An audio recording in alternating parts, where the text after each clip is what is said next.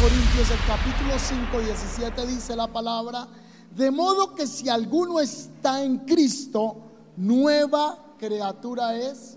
Las cosas viejas pasaron, he aquí todas son hechas nuevas. Si alguien está en Cristo, la vieja pasó, las cosas viejas pasaron.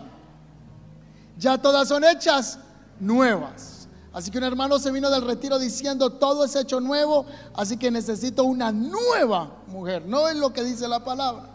El que está en Cristo es una creación nueva por el Señor.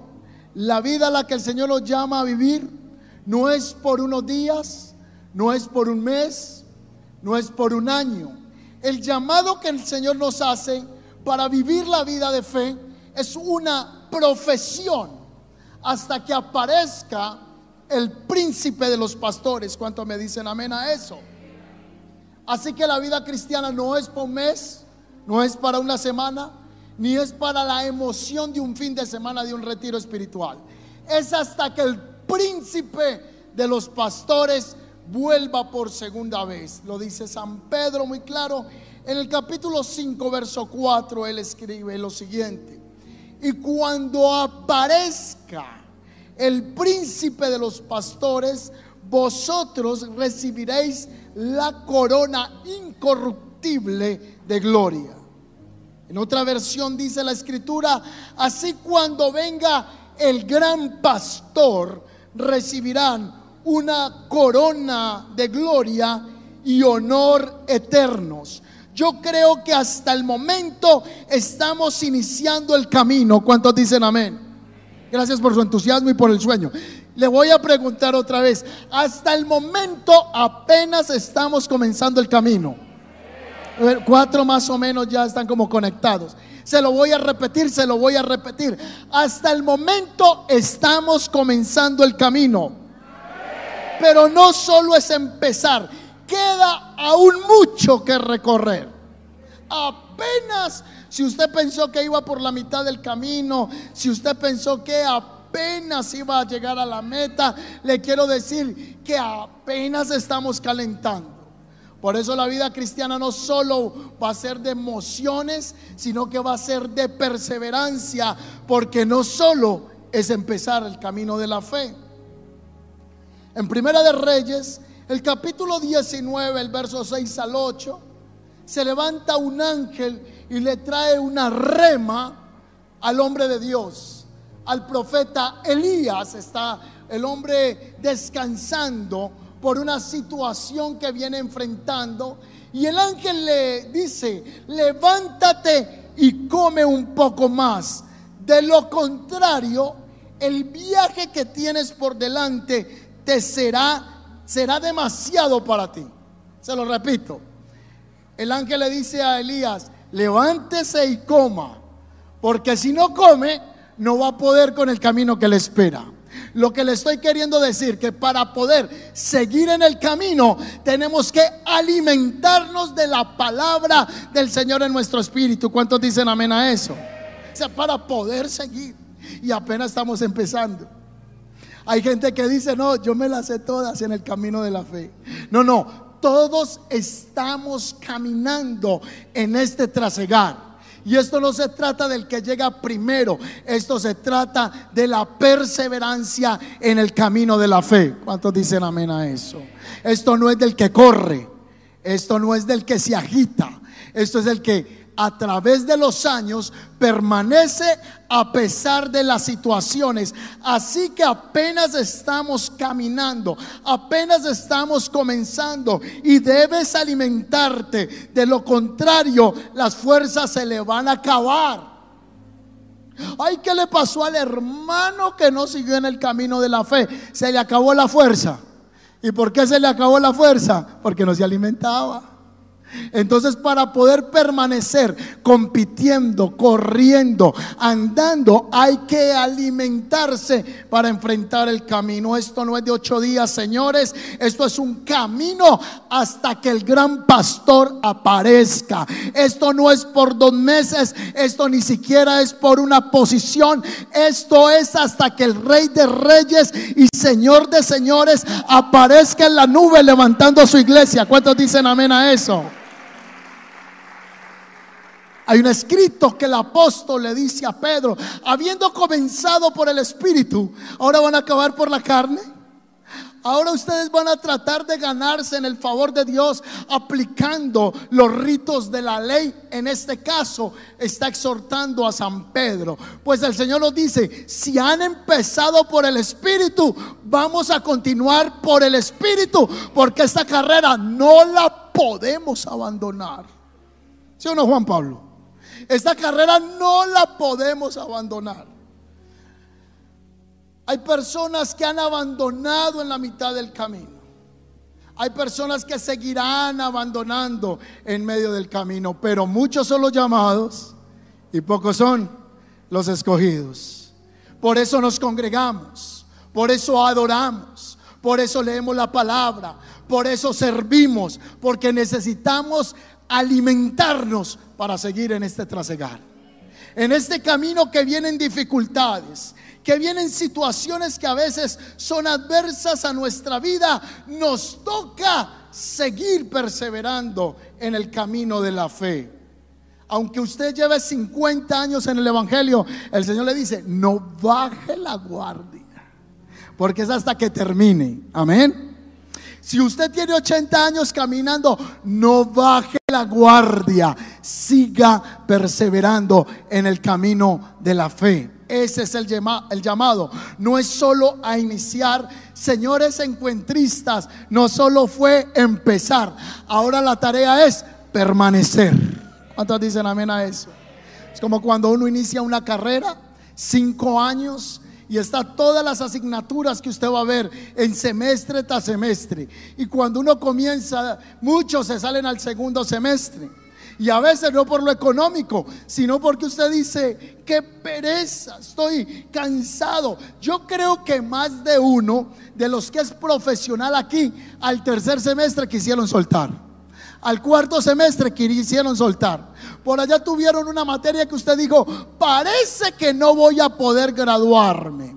Y terminando le dijeron que tenía que saber inglés. Y usted a la carrera se puso a hacer Open English porque necesitaba terminar. Otros dijeron, no, no, no, no, no, no. Más bien el otro año termino y dejaron la carrera ahí.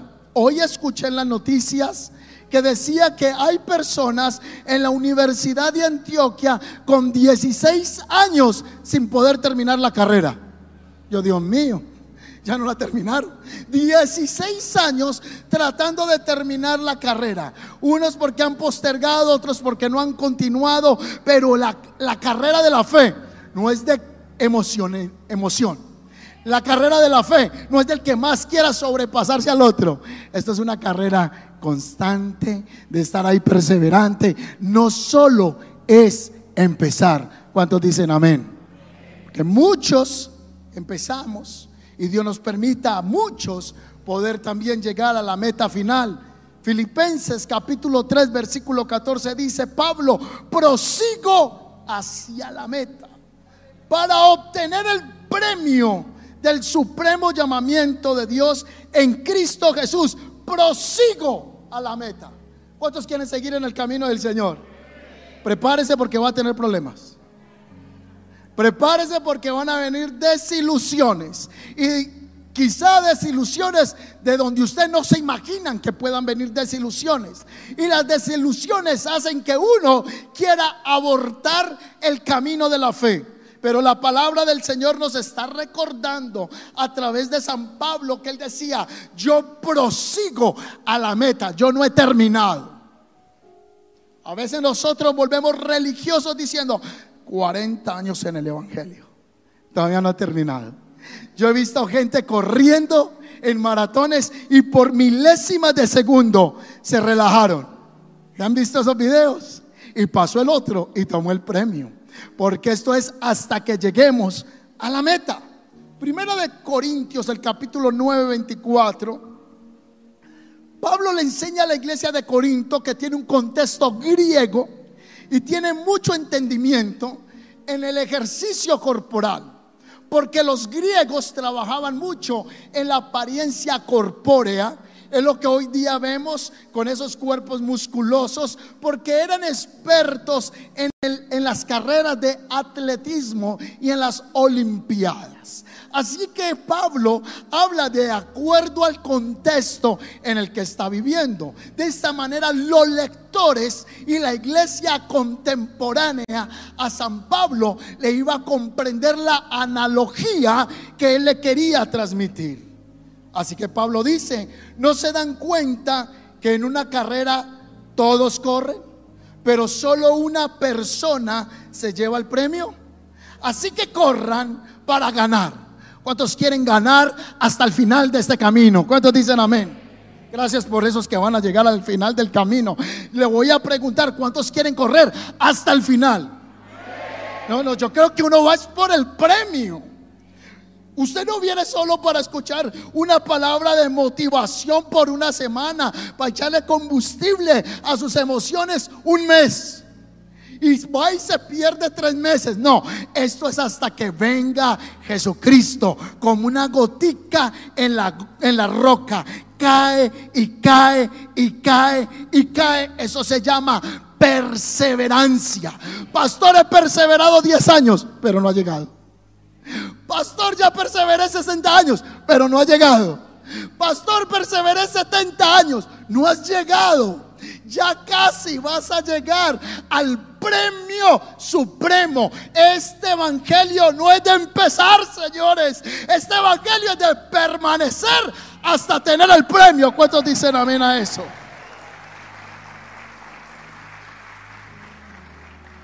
Así que corran para ganar. Todos los atletas se entrenan con disciplina y lo hacen para ganar un premio que se va a desvanecer. Pero nosotros, los que lo que hacemos, lo hacemos por un premio eterno. Usted está en este lugar, edificado por Cristo, saturándose de la palabra, recibiendo bendiciones espirituales, pero todavía nos falta llegar al final de la carrera. Entonces Él está diciendo acá, el premio es un premio eterno. Usted no está esperando un premio en esta tierra. Su premio es mayor para cuando aparezca el pastor de los pastores. ¿Cuántos dicen amén? Solo hay un gran pastor y se llama Yeshua. ¿Cuántos dicen amén? Muchos dicen, ahí viene el gran siervo. La palabra siervo significa esclavo. Entonces cuando usted dice que ahí viene el gran siervo, parece que eso estuviera levantando el título de la persona, pero no, le está diciendo, ahí viene el gran esclavo. El único grande, el único poderoso, el que va a recompensar las obras que tú has hecho en esta tierra, lo que haces para Dios, lo que haces para la obra del Señor, es el gran pastor. Y el gran pastor no es el pastor pulido, el gran pastor se llama Yeshua. Él es el que te va a premiar. ¿Cuántos dicen amén? Porque si yo lo premio, va a quedar muy mal premiado. Pero si a usted lo premia el gran pastor, créame que usted lo que va a tener es una corona incorruptible y eterna por parte de nuestro Señor. Él es el Rey de Reyes y Señor de Señores y dará a cada uno conforme su trabajo. Porque llegará un día que esta iglesia no va a estar acá. Llegará un día que no nos reuniremos aquí, quizá porque ya vamos a partir de esta tierra y muchos nos vamos a adelantar a recibir el premio supremo. O quizá va a venir el gran pastor y el día que venga el gran pastor, entonces esto de reunirnos acá, usted ya no va a tener que coger metro, usted ya no va a tener que echarle gasolina al carro, usted no va a tener que venir a veces como que obligado, sino que usted va a estar en la mismísima presencia de Dios. Claro que digo de esos que se congregaban con entusiasmo, ¿verdad? Porque ¿cómo uno va a querer estar con el gran pastor si a uno le da esta pereza ir a la iglesia? Hay gente que dice que quiere estar con el gran pastor, pero ni siquiera le gusta congregarse. Ay, ay, ay. Entonces él dice, por eso yo corro cada paso con propósito. No doy golpes al aire. Este verso que viene a continuación es vuela a la cabeza. Esto que dice San Pablo es impresionante. Él dice, disciplino mi cuerpo como lo hace un atleta. Entonces Pablo era muy cuajo. No, no, no, no, no, no, no. Eso es lo que está diciendo Pablo. Él está haciendo una comparación entre el atletismo moderno de sus días al entrenamiento espiritual que él hacía. Y él dice, disciplino mi cuerpo como lo hace un atleta. Lo entreno para que haga lo que debo hacer. Porque a veces la carne no quiere hacer lo que tiene que hacer. ¿Es así o no es así? A veces uno se levanta y no quiere orar. A veces usted se levanta y no quiere leer la palabra. A veces usted no quiere venir a la iglesia y congregarse. A veces usted no quiere discipular. A veces usted no quiere hablar del Señor. Pastor, eso tiene uno que estar muy mal. Porque para que uno no quiera orar, pues a veces nos pasa. Y si usted no lo ha pasado, le felicitamos. Pero a veces la carne no quiere. Entonces lo que está diciendo Pablo es, aunque mi cuerpo no quiera, yo lo disciplino para que haga lo que tenga que hacer. ¿Cuántos dicen amén a eso? Lo mismo el salmista, el salmista David dice, bendice alma mía al Señor. Le está ordenando a sus emociones hacer algo que su emoción no quiere hacer. Él está diciendo, alma mía, bendice al Señor y no olvides ninguno de sus beneficios. Ahora Pablo está diciendo, disciplino mi cuerpo. De lo contrario, lo que estoy temiendo es que después de yo predicarles a otros, yo mismo quede descalificado. Punto. Ahí termina el pasaje. Yo mismo quede descalificado por no entrenarme en la constancia en el Señor. El pasaje está diciendo, yo tengo temor, si no hago esta disciplina personal, que yo mismo quede por fuera, por fuera de lo que yo les he estado enseñando. Por eso me exijo. Ahí está el llamado. Ahí está el llamado. Yo empecé a predicar con un poquito más de pelo y sin barba. Y sin barriga. Y sin 40 años. Los años van pasando como el trigo América cantaba esa canción, deprisa como el viento, van pasando. ¿Han escuchado esa canción? Pero créame que cada día nos estamos acercando más a la meta del, del premio que el Señor nos va a entregar. No se desespere, no se angustie, que lo que el Señor tiene para usted es grande. En esta tierra y si en esta tierra todo lo que usted quiere no lo va a tener, créame que hay una recompensa eterna para los que aman a nuestro Señor Jesucristo. El premio que el pastor de pastores tiene para con nosotros. Nuestro trabajo no es en vano. Nuestra búsqueda del Señor no es en vano. Lo que usted hace por el Señor no es en vano. Créame que nuestro Padre Celestial te está observando. Entonces Pablo dice, debo permanecer en esta carrera, debo de estar constante. Entonces si no solo es empezar, ¿qué sería la tarea que el Señor nos envía? No solo es empezar, sino permanecer. Diga conmigo, permanecer. Es como un matrimonio.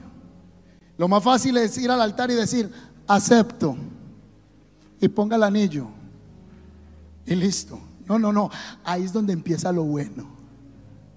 Ahí es donde comienza. Hay gente que está detrás del muchacho o detrás de la muchacha y cuando está en el altar dice, coroné. No, no, no, usted no coronó.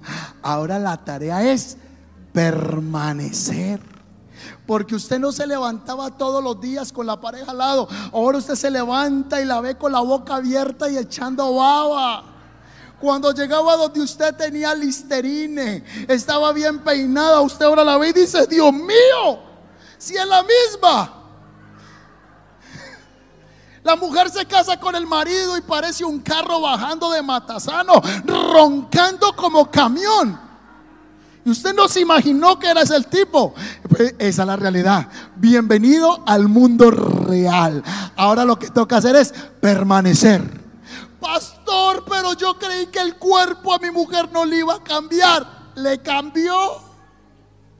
Pastor, yo no sabía que mi esposo iba a tener una panza como la que tiene ahora, pero ahora ya la tiene. Ahora ese amor es un amor que permanece en todos los tiempos.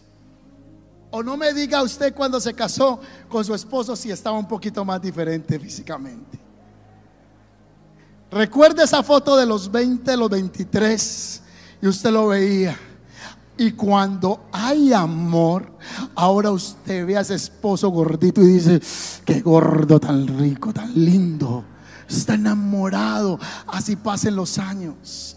Hay esposos que ven la esposa y dicen, mi amor, cada día estás más bello. Y ella dice, no, pero yo estoy fea, estoy fea, estoy fea. Y el marido le dice, deje la bobada que yo estoy enamorado de usted. Aunque han pasado los años, el amor continúa. No es el matrimonio, es la perseverancia en el compromiso. ¿Cuántos dicen amén? No es la emoción del evangelio, es permanecer en el tiempo. O qué emoción hay cuando usted se levanta y ve a su pareja a un lado. Y a veces, ¿usted qué pasó? ¿Qué pasó? La vida cristiana tiene situaciones en las que usted dice, pero ¿qué pasó? Yo creí que no habían problemas. Yo creí que todo era perfecto. No, el Señor nos está perfeccionando, está trabajando en nuestro carácter, está trabajando en nuestro corazón hasta que seamos perfectos en el día de la manifestación del Hijo de Dios. ¿Cuántos dicen amén? Entonces, ¿qué toca? Perseverancia. Pastor, caí, sacúdase y párese. Pastor, volví pequé, levántese alguien el Señor le está diciendo hoy, levántese. El tema no fue que empezaste, es que perseveres en el camino de la fe. ¿Cuántos dicen amén a eso? Amén. Entonces yo veo parejas que llegan ese día, vea, todos lloramos en los matrimonios. Yo estoy casando las parejas y se me hace un nudo aquí, porque yo escucho que él le dice a ella o ella a él, todos los días me levantaré te asaré la arepa. Y aunque la arepa se que. Hay unas palabras que uno dice también que son como muy raras, ¿cierto? Y, y, cuando, y, veremos películas de Netflix. Y aunque yo no quiera, siempre te acompañaré. Te haré las mejores crispetas, nunca. Y ahora no le hace ni el arroz a la, la tipa esa. Yo he escuchado unas declaraciones de amor, pero loquísimas. Pero uno llora con eso también. Yo no sé si de tristeza porque no le va a cumplir al marido o porque sí es una realidad. El tema es cuando empiezan los días. Ah, no, ¿cuál arepa? Hágasela usted. ¿Qué, usted cree que casó con una esclava? Usted creía que iba a casarse era con una mujer que le hiciera todo. Se equivocó, mi hijo. Usted no se casó con su mamá. Usted se casó con una reina. Y yo me casé con un hombre para que me tenga como una reina. Bájese de la nube, deje ser bobo. ¿Y dónde quedó el compromiso? Hay que amar en ese lapso de tiempo. ¿Cuántos dicen amén? Porque no era solamente empezar el matrimonio, ahora la tarea es sosténgalo, sosténgalo. Por eso aquí en la iglesia hay un seminario que se llama Antes de decir sí. Y un muchacho me dijo, pastor, ¿y por qué se llama antes de decir sí? Y yo, porque todavía tiene la oportunidad de decir no. Antes de decir sí, piénselo, porque usted puede decir no. Ahora nosotros le hemos dicho sí a Jesucristo. Le hemos dado nuestro sí. Y aunque venga viento y marea, no en tus fuerzas, en las fuerzas del Espíritu del Señor, vamos a continuar. ¿Y cuántos en este camino? Voy a hablar a los que tienen 30 años, 40 años de conocer del Señor. No hemos pasado por situaciones complejas. Y estamos hoy aquí por la misericordia y la gloria del Señor. ¿Cuántos dicen amén? ¿Cuántos de los que están aquí hace 40 años no han sido defraudados, criticados, señalados y hemos visto de todo? Pero eso es lo que hace que hoy nuestro amor esté más maduro. Ojo a esto. Hay parejas que en los años los problemas en vez de separarlos los unen más. Porque no es la misma inmadurez de cuando teníamos 18 a los problemas que hemos tenido después de 30 años de matrimonio. Por eso usted ve a la muchacha diciéndole a la que está más joven, por eso se enoja usted. Ay, mi hija. Eso es una bobada, porque el amor ya fue a otra dimensión. Es que él no me pidió el Didi. No, mi hija, madure, pídalo usted, que eso no son problemas. En la vida cristiana vamos a enfrentar desilusiones. Bienvenido a la vida real. Entonces uno llega a la iglesia y usted cree que todos son esos ositos jordanos. Y usted dice, ay, esa hermana tan linda, yo creo que me va a abrazar. Y la abraza y, el enemigo puede utilizar esa hermana. Utilizar ese hermano. Entonces usted dice, yo pensé que allá había amor y allá no hay nada de amor. Entonces comienza esa relación, o vamos a seguir adelante o nos vamos a devolver.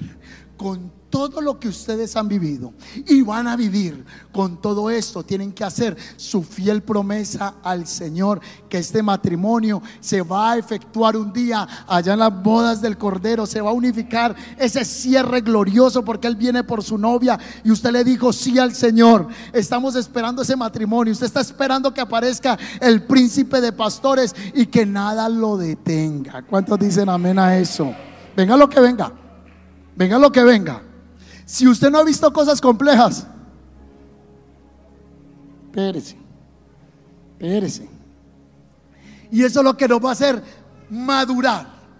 No solo es empezar, es permanecer. Antes de Jesús murió, antes de Jesús morir, antes de Jesús ir a la cruz, los últimos días están relatados en Juan capítulo 15, hace parte, parte de la última temporada terrenal de Jesús con los discípulos. Y él les dijo, yo soy la vid verdadera y mi padre es el labrador.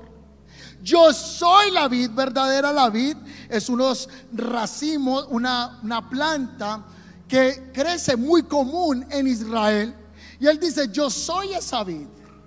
Y mi padre es el que poda, es el agricultor, el que cuida de este eh, viñedo. Y luego él dice, y él corta toda rama que no produce fruto. Poda las ramas que sí dan fruto para que den más frutos. Ustedes ya han sido podados y purificados por medio del mensaje que les di, por la palabra, han sido podados. Luego usted va a encontrar que en el verso 4, en el verso 4 aparecen dos, tres veces la palabra permanecer. Aparece en todo el pasaje una, dos, tres, cuatro, ayúdenme a contarla, cinco, seis, siete, ocho, nueve veces en Juan capítulo 15 la palabra permanecer. ¿Creen ustedes que ahí hay un secreto? ¿Sí o no? Claro. Él dice, permanezcan en mí y yo permaneceré en ustedes. Pues una rama que no puede producir fruto si la cortan de la vid. Y ustedes, ay, míreme, mire, mire, ustedes no pueden producir fruto si no están unidos a la vid. Y usted va a ver que todo el tiempo se repite, permanezcan si permanecen en mí y mis palabras permanecen en ustedes, pidan todo lo que quieran y les será dado por mi Padre. Pero deben permanecer en mí. Luego la otra expresión es, permanezcan en mi amor. Así que la parábola o el mensaje de San Juan 15, el secreto está en permanecer. Si usted está unido a la planta, usted va a estar conectado dando vida constante, vida constante, vida constante. Y usted dice, pero hermana, ¿cómo es su secreto? 80, 60, 30, 20 años sirviendo al Señor y usted parece que hubiese conocido al Señor hace una semana. ¿Sabe cuál es el secreto de esa persona? Permanece conectado a la vida. Coja una rama y arránquese al árbol y tírela a un lado el pasaje dice, esa rama solo sirve para juntar más ramas y echarlas al fuego. Eso es lo único que sirve las ramas secas, para meterle fuego. Ahora la escritura está diciendo, si permanecen unidos a la vid, yo le prometo, no le prometo yo porque mi palabra no vale para nada, la que vale la palabra de Dios. Yo le aseguro que la palabra del Señor está diciéndole a usted en este momento, crea la palabra, que si estamos unidos a Él, aunque pase el tiempo, usted va a permanecer dando fruto en su tiempo. No hay ningún responsable a su alrededor de por qué usted no da fruto, de por qué usted no crece. El que está unido a Cristo se le nota donde quiera que está. ¿Cuántos dicen amén a eso? Se lo voy a repetir, el que está unido a Cristo se le nota. Gracias por su entusiasmo. El que está unido a Cristo se le nota. Se le nota. Permanezcan. Esta es la palabra. No lo voy a leer toda la el San Juan 15. Pero la palabra clave allí es permanezcan en mí. Y si ustedes permanecen en mi palabra, entonces van a llevar un fruto abundante. 2024, año de promesas cumplidas, un año para permanecer en la roca inconmovible. En este caso, de acuerdo a la parábola, conforme al mensaje, es permanecer unidos al árbol. Y si estamos unidos al Señor, vas a dar fruto. Este año vas a dar fruto. Este año tú vas a dar fruto. Este año tú vas a dar fruto. Se lo repito. Este año tú vas a dar fruto. Se lo repito. Este año tú vas a dar fruto, vas a dar fruto, vas a dar fruto. Seguro que tú vas a dar fruto si estás unido a Cristo. ¿Cuántos quieren mirar hacia el Señor? Hay una planta que no sé el nombre de ella, pero está en la sala de mi casa. Y esa planta está cerca de las escalas. Y yo vi que esa planta estaba toda torcida, mirando hacia el ventanal de la casa. Pero yo creí que eso era natural. Entonces mi esposa me dijo, es que está buscando el sol. Y yo me quedé impresionado. No sabía eso. Está buscando el sol y la planta estaba toda doblada, que se volaba, que se iba. Entonces yo cogí la matera y la volteé. Y dije, voy a ver si es verdad. ¿Y sabe qué pasó? La planta empezó a levantarse, a levantarse, a levantarse, a levantarse. Y otra vez va hacia el ventanal buscando la luz. Porque si las plantas reconocen que la vida está en la luz, cuánto más nosotros no debemos reconocer que nuestra vida y nuestra salud depende del sol de justicia. ¿Cuántos dicen amén a eso? Hasta la naturaleza lo muestra y voy concluyendo el mensaje. En el pasaje encontramos, permanezcan en mí. Permanezcan en mí y en mis palabras para que ellas permanezcan en ustedes. Permanezcan en mi amor. Años más tarde, Juan escuchó esto. Juan escuchó las palabras del Mesías y el mismo apóstol en la primera carta, en el capítulo 2, verso 17, él da testimonio de esto. Mire, mire, mire, mire, mire, mire, mire, mire lo que dice. Mire, el mundo pasa y sus deseos. Pero el que hace la voluntad de Dios permanece para siempre. Cójala, mírala, mírala otra vez. El que hace la voluntad permanece para siempre. El que hace la voluntad del Señor. El que hace. El que permanece constantemente sirviendo al Señor, entonces su permanencia no será terrenal, sino que será una permanencia eterna. El que permanece en Cristo, viviendo para Él, entonces va a permanecer forever, para siempre. Va a permanecer eternamente. Lo que te estoy diciendo es que tú permaneciendo en esta tierra vas a permanecer para siempre, para siempre, para siempre en el Señor.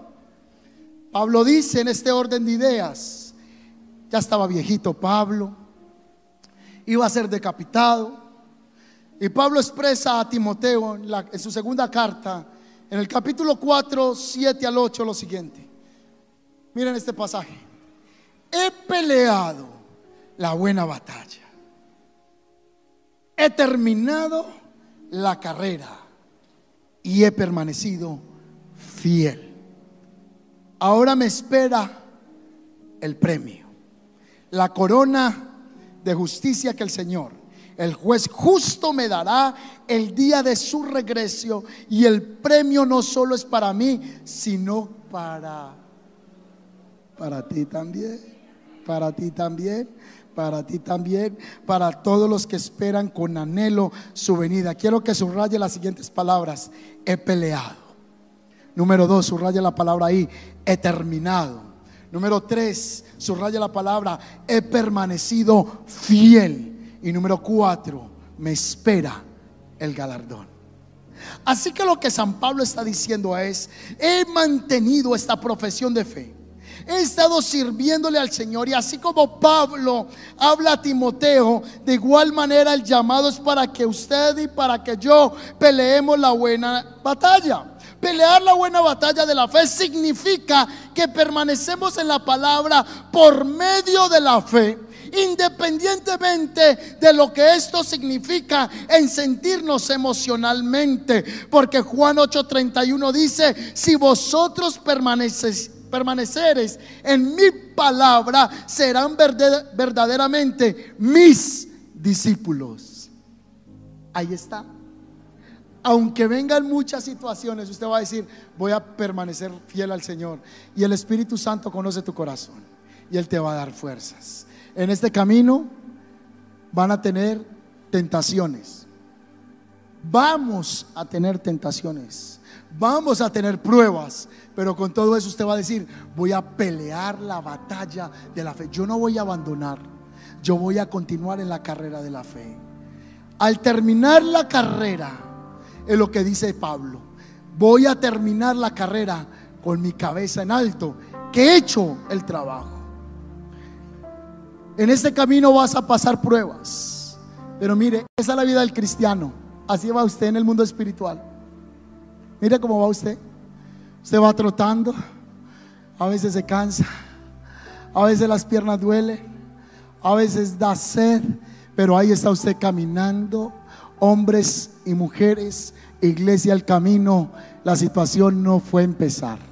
Ahora la tarea es permanecer. Thank you.